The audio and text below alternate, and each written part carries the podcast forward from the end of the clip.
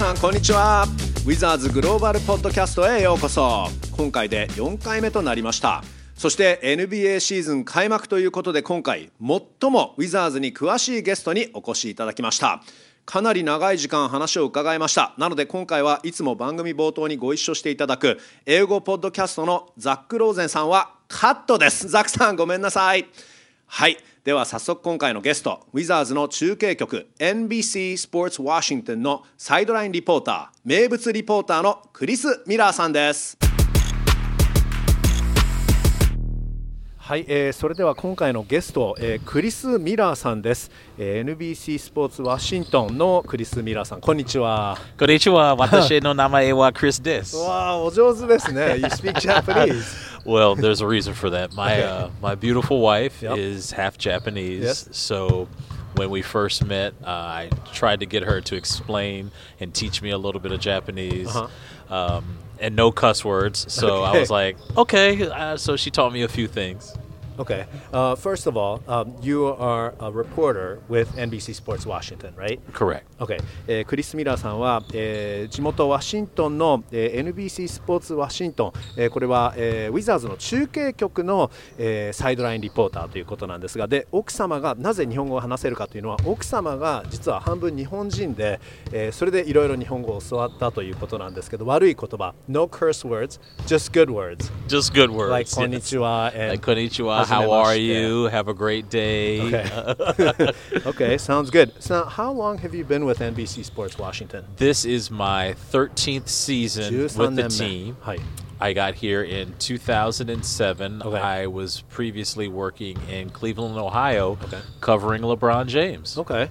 えー、2007年から from 2007 you've been here in Washington covering the Wizards Wizards の、えー、担当リポーター2007年から、えー、ワシントンで Wizards の、えー、担当リポーターを務めていてその前は、えー、クリーブランドでレブロン・ジェームスの取材もクリーブランドの局でしていたということなんですが So you've seen the Wizards、uh, now this will be your、uh, 14th season then? 14 13th. 13th. 13th, that's right. Uh, so you've seen a lot here. Uh, you've seen the Wizards uh, go through uh, success and also their struggles, right? I have. I've seen um, the beginning of the John Wall era, mm-hmm. Uh, Bradley Beal two years after that. And even before that, I covered uh, three years of the Washington Wizards in the playoffs. Uh, first year I was in Cleveland covering the Cavs playing the Wizards, mm-hmm. and then when I moved here, those last two years that the Wizards played the Cavaliers, I covered it from the Wizard side. Okay, okay, cool. So, えー、ジョン・ウォール選手が入団してから、えー、これはクリス・ミラーさんの、えー、今年が13年目ということなんですが、えー、ジョン・ウォールが加入した、うん、してそしてまあここまでのねキャリアを全部全部見届けているということで、ブラッドリー・ビールもそうですね、えー、そして2007年にウィザーズに加わってから、えー、ちょうどそのの前のシーズンからプレーオフ、えー、ウィザーズが進んで、えー、その時は、うん、キャバリアーズ側として、えー、キャバリアーズの担当リポーターとして、まあ、ウィザーズも取材をしていたということなんですが2007年、2008年、えー、ウィザーズがプレーオフに進んだ時に、えーまあ、リポーターを務めていたということなんですが、uh, well, last year the Wizards had a tough season, 32 and 50. Um, not just the record, but in terms of just sort of all the disarray and all the trades and the team changing on the fly, that had to be a little tough to go through. Yeah, that was was a tough season to cover because there were so many expectations coming in when you think of just the names that was joining the team along with John Wall, Bradley Beal, you know, adding a Dwight Howard, having Jeff Green, having a lot of veteran players coming in, you thought that they would be able uh, to mesh better. But when you lose 50 games, it wasn't just one thing that went wrong. It was kind of an assortment of things that went wrong. なるほど。昨シーズンについて聞いたんですが、まあ、特に昨シーズン始まる前というのは、まあ、その前は、ね、プレーオフに進んでいたウィザーズだったので、まあ、もちろんジョン・ウォールがいてブラッドリー・ビール選手がいて、えーま、そしてドワイト・ハワードが加わってジェフ・グリーンがいてベテランが揃っていたので、ま、結構このチームはプレーオフでも深くいけるんじゃないかなと思っていたところ、ま、崩壊されるという形になりあ、まあ、その32勝50敗50敗するにはその1つのことが、え、失敗するのでではなくいろいろ失敗して、まあ、本当にいいことがあまりないシーズンだったということなんですが And then how about for this season because you know maybe hopes are not as high this season but you know there is sort of this prospect of well you know this team whether it's in a rebuild uh, or not um, but you know it's going it's on the rise wouldn't you say I would. When you think about the NBA, it's difficult to win a lot of games with young players. And with that kind of being the backdrop, the Wizards, I think, have eight players under the age of 22, Rui being one of those. But what I've noticed during the preseason is these young players come to work every day trying to get better. And that's kind of the starting point for a coach like Scott Brooks that's dealing with young players is do you want to be here? Do you want to get better every day? Do you want to be coached hard? And I get the sense every young player on this team wants that. うん、本当にあの今年のチームについてなんですが、まあ、あの今年は、ね、ワシントンメディアもそこまでこのウィザーズに対して期待は今していないところなんですけど、えーまあね、その経験が足りない選手経験が少ない選手も揃っていて、えー、8人が22歳以下ということなんですが、まあ、それでも、まあ、昨シーズンに比べて何が違うかというと、まあ、ブルックスコーチも非常にそのコーチングしがいのあるチームロースターなんじゃないかなというところで、えー、毎日、えー、練習に選手たちがもう本当にがむしゃらになって精一杯やる姿それが毎日見られるそれが今年はちょっと、えー、これまでと違うんじゃないかなということなんですよね。Um, you know, obviously the John Wall situation, you know, he's hurt. Uh, he's not expected to play this season, possibly maybe at the end of the season. So that's one thing that, you know, the team has to monitor throughout. You know, when John injured, uh, ruptured his Achilles in January of, of last season, um, many Wizards fans were devastated with the news. But the one thing that we've learned about John, with this now being his 10th year, is he always attacks his rehab with enthusiasm. And I think this year is no different, although the Achilles injury um, is a devastating injury uh, for NBA players. But if there's anybody that can come back, and I think could be as close to being the old John Wall would be John because of his work ethic and his desire to get better in the rehab process. 一つやはりこの気になる、えー、ポイントというのはやはりそのジョン・ウォール選手の状況で、えー、まあ、アキレス腱断裂から今リハビリ中ということで、えー、まあ、ただそのリハビリを誰よりも一番、え一生懸命やる選手って言ったらそれはジョン・ウォールなんではないかなというお話なんですが、えまあ、本当に確かにねジョン・ウォール選手毎日、えリハビリする姿、ええそしてまあ結構ねバスケットボールコート上でも、えいろんなトレーニングをする姿を、え僕も見られているんですが、まあ、とにかく、ね、あのリハビリ中とはいえ、まあ、リーダーの1人、えー、チームメートにはたくさん声をかけていますし本当に、えー、精一杯リハビリに取り組んでいるので、まあ、アキレス腱断裂というのは NBA 選手、えー、特にベテランの選手にとっては、えー、非常に難しい怪我本当に完全に克服できるかという心配は多少はあるけどだけど、まあ、ジョーンだったらできるんじゃないかなという ことですね。Um, otherwise, the roster, as you mentioned, it's young, but you know we have to be realistic. It is a bit thin. Yeah. Yeah. you know, the size of the team, I think, will be in question. You know, rebounding the basketball was an issue last year, uh, but I I will tell you what I I do like about this team is defensively. I think they will be better. We've seen it in the preseason where when they're locked in on that end of the floor, they can be pretty good. We've seen them going on like really huge runs in games. The most recent one against Philly, I thought their defense sparked their offense, which allowed them to come back and ultimately win that game. But this is going to be a growth season. This is not going to be a year in which there's so many expectations poured on the team to try to win, try to even, you know, can you make the playoffs? That, that that's clearly the goal. But the championship, that seems like that's down the road a little bit. 台所事情についてなんですが、まああの僕も今ちょっと聞いた質問は、えー、ロースターがちょっと薄いんではないかと、ちょっとそのあたり心配ではないかということに関して確かにまあそれはそうだねと、えー、まああともう一つ心配なのがやっぱりサイズがちょっと心配、えー、リバウンドで負けてしまうんじゃないかというそういう心配もあると。ただ、えー、ここまでプリシーズンを見ても非常にまあチームが一丸となって束になって、えーえー、ディフェンスで、えー、みんな頑張っていると。まずとにかくディフェンスで頑張って、えーまあ、それでどの試合も接戦に持っていければというところなんじゃないかなということなので、まあ、そういう意味ではその選手の、え、努力のレベルというんですかね、え、ディフェンスに対する意識ものそれがものすごく高いので、え、このチーム今年は、まあ、で優勝候補とはさすがに言えないけどだけど思ってみんなが思っているよりも強いかもしれないということですね。Uh, meanwhile, uh, Rui Hachimura, obviously, um, you know, I'm here as a Japanese language correspondent, and there's always a lot of Japanese media. So, yeah. um, you know, not just Rui joining the team, but there's a real kind of a Japanese flavor now here at Wizards practices and games.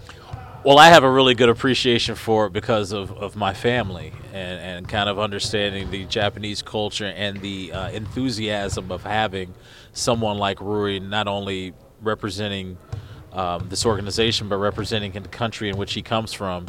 And the fact that he is of mixed race makes me happy too because, you know, my kids are also uh, black and Japanese. So uh, when when we drafted Rui, um, I'm getting ready to do the interview with him, and I say, "Hey, konnichiwa, watashi no name wa Chris des," and he looked at me with like really big eyes, and he goes, "You know Japanese?" And I explained about my family, and there was just kind of like an instant connection right there. And I, I, I want nothing but great things for. He seems like a very nice young man, and he's a really good basketball player. I've been very impressed at how he plays because I only got to see him a couple of times at Gonzaga. You know, big games would be on TV, so I really haven't had a chance to really like study his game. And over the last month, you know, he has the potential to be a very good player in this league. Not just one of those marginal four or five year players in the league.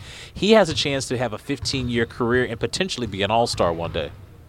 いやすごい評価ですね、えー、今、その八村選手の加入について伺ったんですが、えー、さらに、まあ、あの八村選手が加入したことによって例えば、ねあのまあ、私、ザック・イクマも、えー、チームの公式特派員として、ね、就任しました。で、まあ、もちろん日本のメディアもたくさん来ていて、えー、結構、ウィザーズの練習あるいはその試合に行ってもすごく日本人メディアも多く、えまあ、ちょっとこの環境、ね、雰囲気が変わったんじゃないかということなんですが、あまあ、実は、え、ミラーさん、まあ、先ほども言いましたけどで奥様が、えー、日本人のハーフということなので、えーまあ、日本語少し、えー、話されますけどドラフトの日に八村選手に、えー、はじめはじめまして私はクリスですと、えー、自己紹介をしたとその時八村選手がものすごく驚いてえなんで知ってるのみたいな感じになって、まあ、ちょっと簡単に説明をするとあクリスさんが八村選手にはあいや私の妻は半分日本人なのでということでそして、まあ、あのお子さんがねクリスさん、えー、8人 You have 8 kids, right? I do.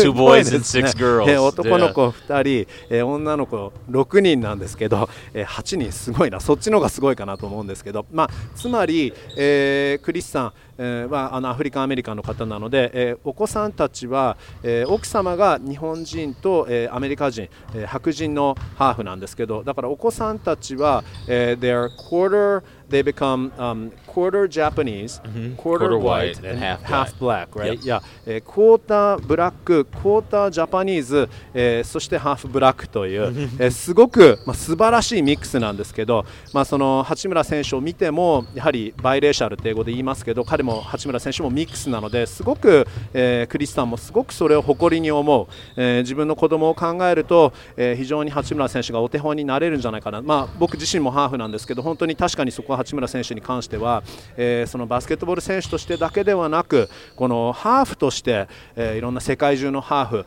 えー、ミックスにお手本になれるんじゃないかなというところでクリスさんもその辺りすごく八村選手に親近感をね、えー、感じているということなんですがさらに、えー、八村選手もちろんなんだけどバスケがうまいねと実はクリスさんはあのそこまでゴンザガ大学の八村選手を見ていなかったということで、まあ、ここ1ヶ月八村選手の、えー、バスケットボール、まあ、スキル、えー、試合の中での八村選手をを見ていやこんなにうまいこんなに完成した選手なんだと、えーまあ、ちょっとびっくりしているということで、えー、45年 not just a 4 or 5 year career but a 15 year career you mentioned 45年のキャリアだけではなくもう15年ぐらい、えー、長い長い素晴らしいキャリアを、えーまあ、できるそういう選手になるんじゃないかなと言っていますね。Just as far as the basketball aspects, um, I always saw him as sort of, if you look at all the skills out of five, he's like a four out of five on like every skill, skill set is the way I see it. まあ僕からすると、まあ、これも素人目線なんですけど、5点満点でいろんな八村選手の要素を採点すると、すべてが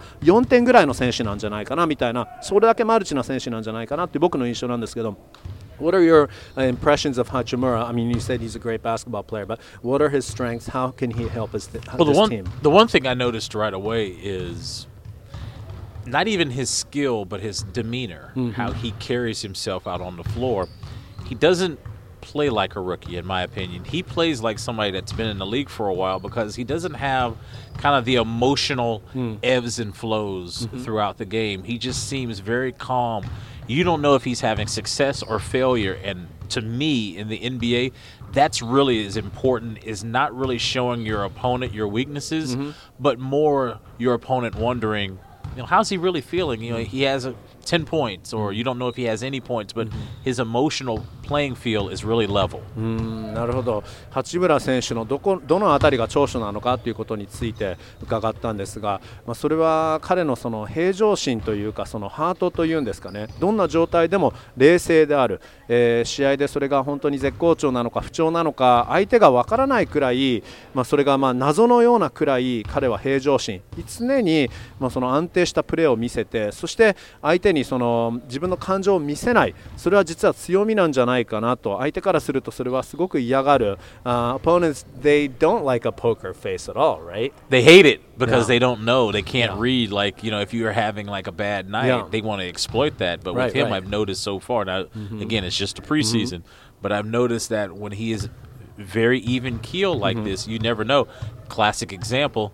He goes up against Joel Embiid last Friday in Philadelphia, and he takes a charge. Yeah. And you were telling me you were Yes. talking to him, and he said, you know, he was nervous about it, Yeah, but yeah. you would have never known when he was going through the activity. Right. 本当に相手からするとその選手がイライラしているかどうかとかあるいは今日はちょっと不調なんじゃないかなっていうそれを全くうが伺わせない選手っていうのがやっぱり嫌がるタイプの選手だということなので、まあ、先日のプリシーズンもちろんまだプリシーズンなので、えーまあ、バタバタしている姿を見ていない中 これをね今コメントしているわけですけどレギュラーシーズンに入ったらまたちょっとそれは変わるかもしれないという話ですけど、まあ、だけど先日のプリシーズン最終戦、えーシクサーズ戦でも、えーシクサーズのジョエル・エンビード選手から、えーチャージを誘った八村選手で、まあ、その時もね試合後にあの、まあ、僕が話を八村選手に聞いた時はあのあの時の心境に関しては実は怖かったですというふには言っていたんですがただ、それ本人に聞いてそれを聞かない限りはあの本当に怖かったのかなとかわからないですし、まあ、それが全全くその八村選手の場合は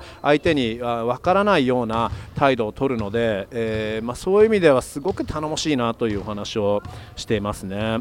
Uh, now, Rui actually um, he replaces, I guess, if you look at last season's lineup, uh, at the very end it would have been Bobby Portis, I guess, and then maybe from earlier in the season or the middle of the season, Jeff Green. How is Rui different from those players, and how can he help this team more than perhaps the way Bobby or Jeff was able to? Well, for Jeff and Bobby, they were they're veterans in this league, so they have a certain uh, skill set that they're really good at, and the coaches really want to exploit that. Rui is different because I think Rui can do even more things right now um, on both ends of the floor.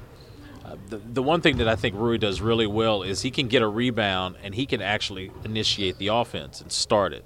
Uh, he doesn't have to hand the ball to a point guard and run. He can actually get it off the rim and initiate the offense. That that's a unique skill set. Um, Jeff could do that to a certain extent. Um, the other thing that Rui does really well is, you know, offensively he can just he really moves well without the basketball. He really doesn't need it to be successful. Uh, he sets good screens already. You know, to be a rookie again, there he has what um what we call in America an old man's game, which means, you know, if you go to the local YMCA, you know, they play a certain way, but Rui's really athletic, so what he does is he can take, you know, small things in a game and and help the teammates out.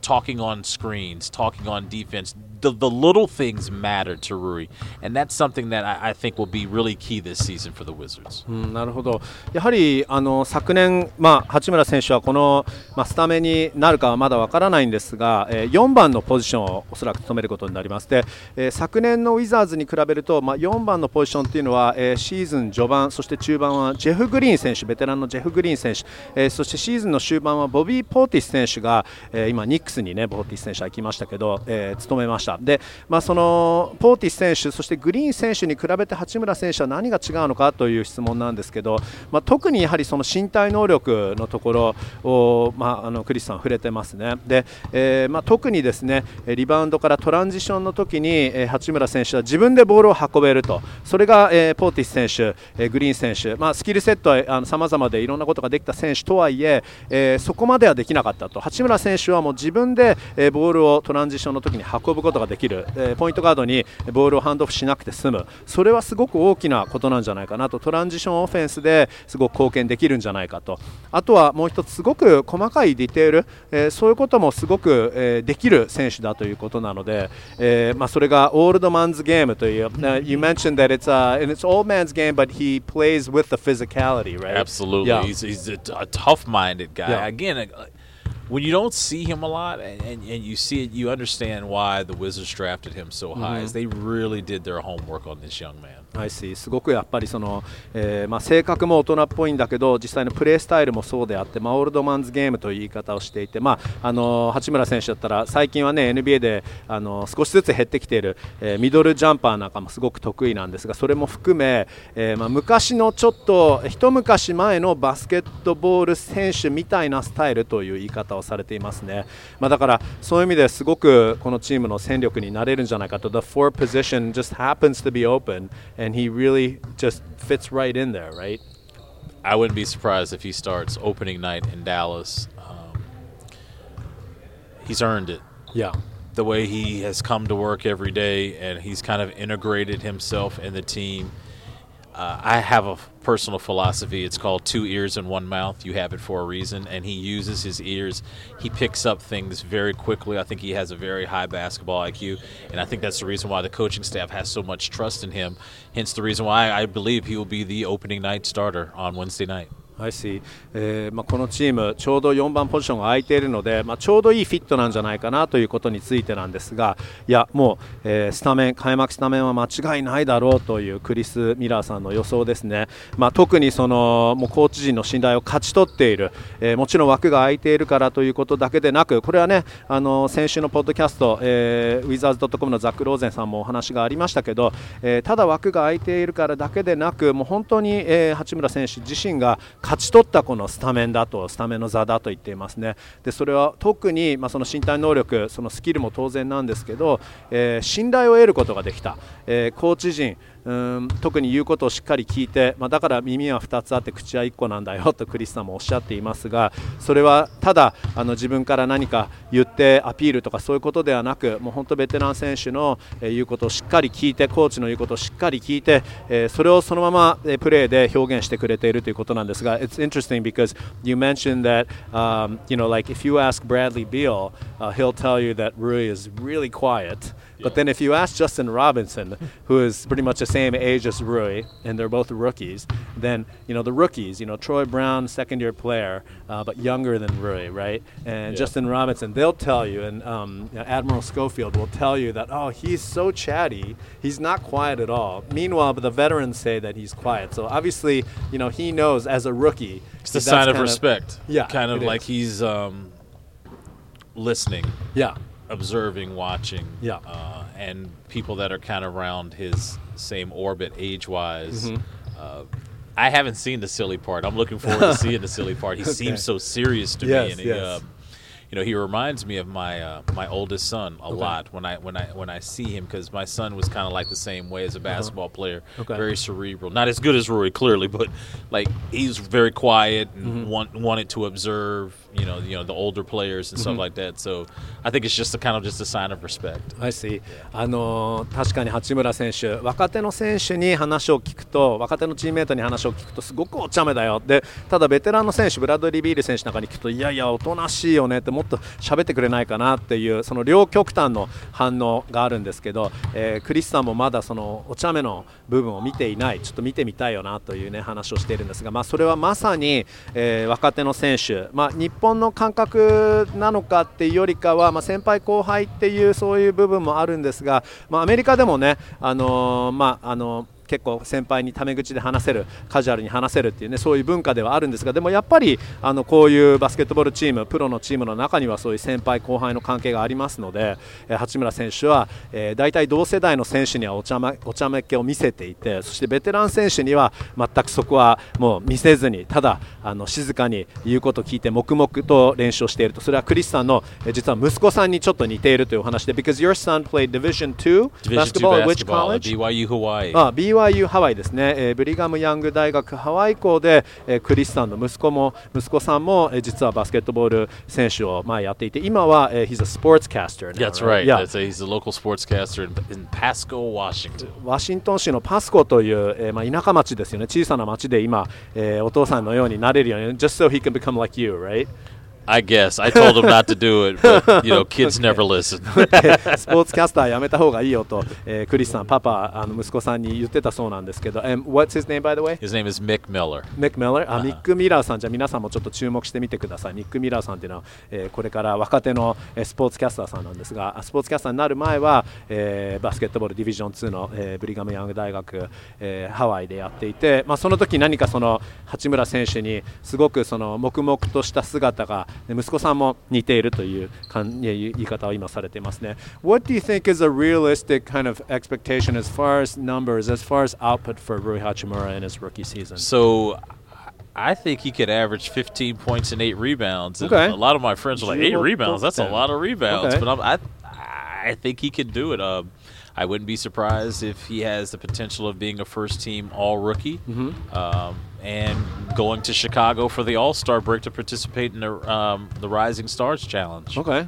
すごいですね。大体あの数字的にはどれくらいが期待できるかということに関しては、えー、15得点、1試合平均15得点。8リバウンドということで、えー、まあ、クリスさんの周りにいる人も8リバウンドはちょっと多いんじゃないかというふうに、ね、言ってる人もいるみたいなんですがだけどうまくいけばオールルーキーチーム選出、えー、そして、えー、シカゴのオールスターの時に、えー、ライジングスターのね、えー、方の試合に出られるんじゃないかなということで Well, eight rebounds, that is a lot, but now what we've noticed in the preseason is、uh, he may not get all the sort of contested defensive rebounds, but he seems to always be at the right place at the right time for offensive rebounds. Offensive rebounds, and that's that's why it could lend to maybe getting eight. I mean, you think about it. Yeah. If he plays starters minutes, and we think that's going to be about 32 minutes here. Yeah. All he's got to do is get four defensive rebounds and four offensive rebounds. Okay, yeah, that's one yeah. offensive rebound a quarter. That's true. I mean, that's true. But it, it's a lot harder than that. But yes, sure. he has the potential to be a very good scorer mm-hmm.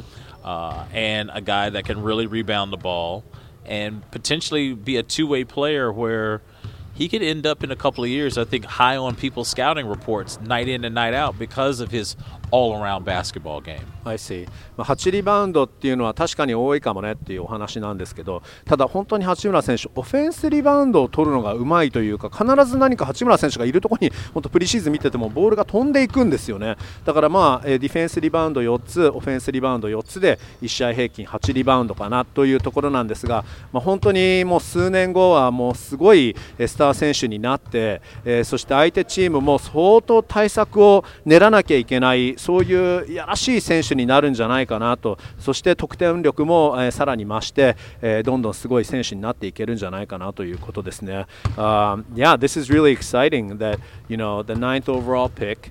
Um, the Wizards, you know, they were able to get a player at a position of need, mm-hmm. and you have a mature player. So just you know to sum it up, I mean Rui is everything that the Wizard needed, and then Rui happened to be in a situation also where yeah he will get the playing time. えー、32分ぐらい、えー、試合に出るんじゃないかなという話なんですが、it's just a kind of a win-win for everyone, is it not?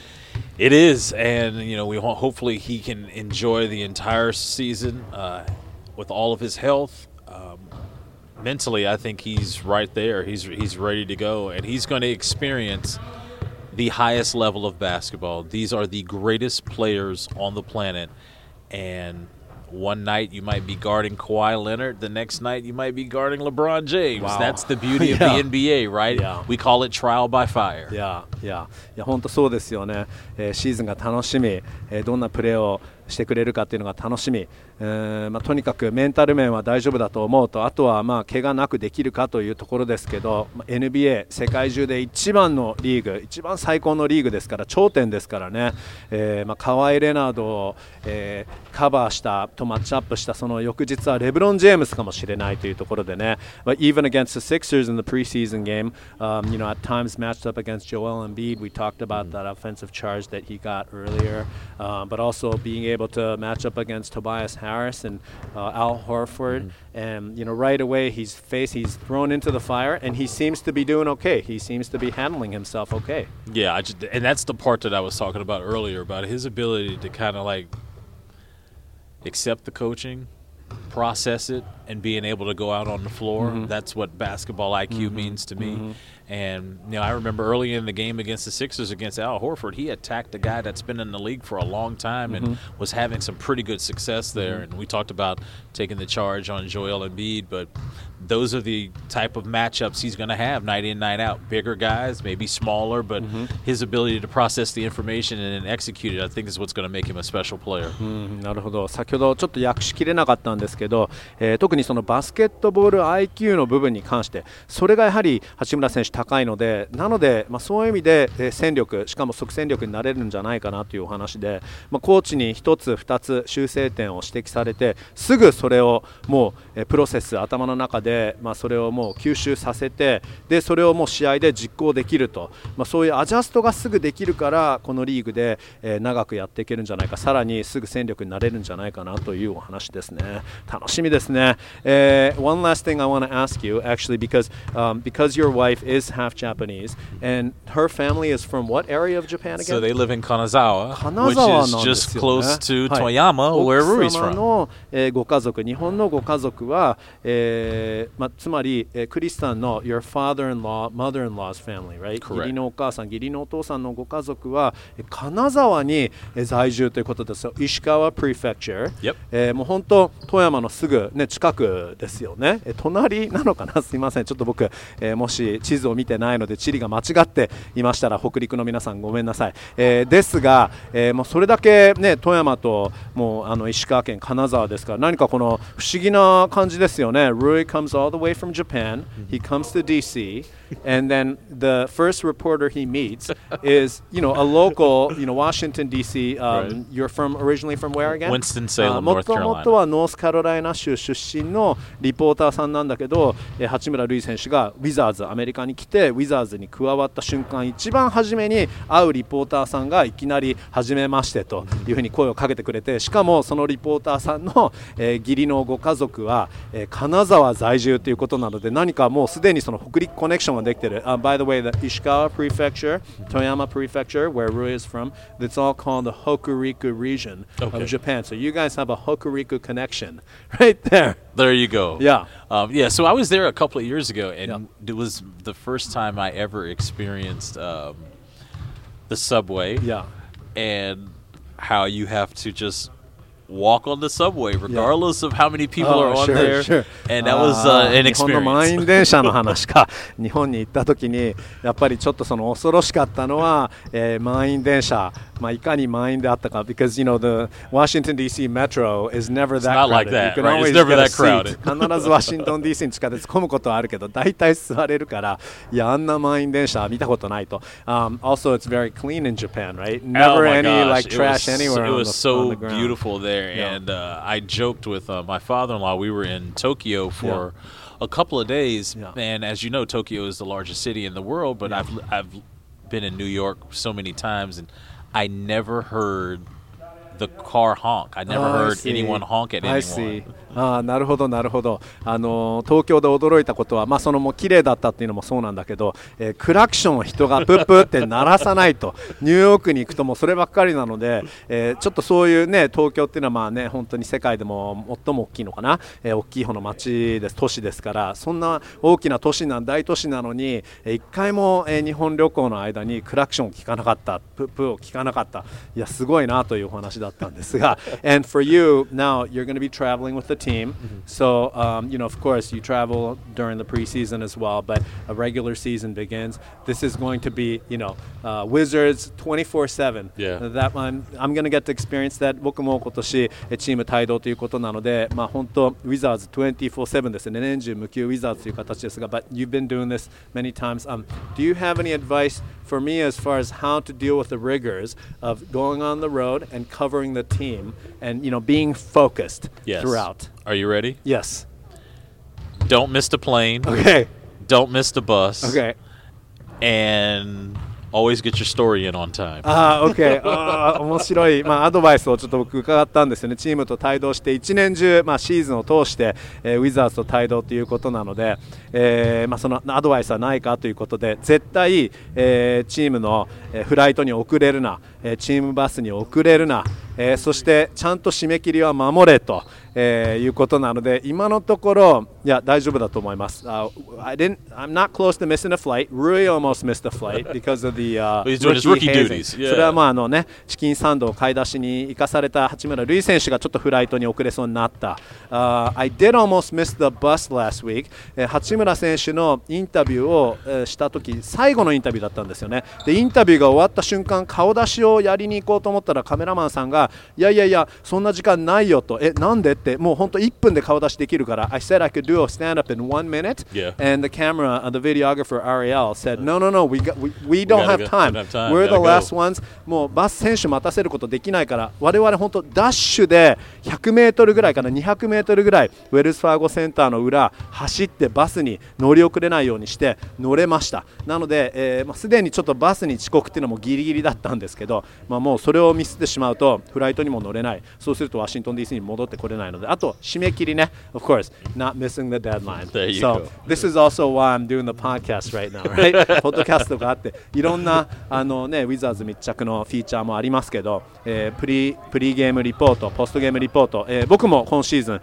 えー通して頑張っていきますので、皆さんよろしくお願いします。そして、NBC スポーツワシントン、uh, actually, I think in Japan, a lot of the NBA games uh, that have Japanese commentary on them uh, grab the feed from uh, the local network. So, in other words, uh, you will be on Japanese uh, streaming services Oh. uh, for these broadcasts in Japan. And Make uh, sure I tell my in-laws that Yeah. uh, to tune me tune tune me and in so they what- can see me. Whatever reports you do will be uh, translated, on air interpreted, uh, which is a work that I did actually at Oh, times okay. last year as well. So あの昨年はね、私はあの楽天 TV さんの方でね、えー同時通訳をやったんですが、えークリス・ミラーさん、おそらく、えー NBC スポーツワシントンのえー中継を使って、それがまあ楽天 TV だったり、リーグパスでオンエアされるときは、クリス・ミラーさんのリポートもえー皆さん拝見できますので、その時はぜひチェックしてください。ということで、Thank you so much、uh, spending a lot of time with me today. Uh, hope you come back again. Oh, no problem. Anytime. Okay, sounds good. じゃあ、インサイダー情報、いつでもクリス・ミラーさんにまたお願いしたいと思います。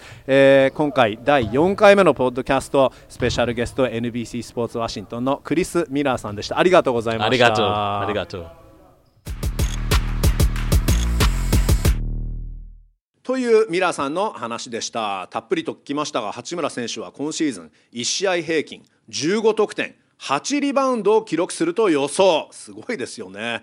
NBA で15年ものキャリアを過ごせる大物になるのではないかということなんですが、まあ、今年は毎回八村選手がプレーするたびに日本人初という言葉を何度も聞くことになるでしょう。本当に15年のキャリアだったらすごいことですよね。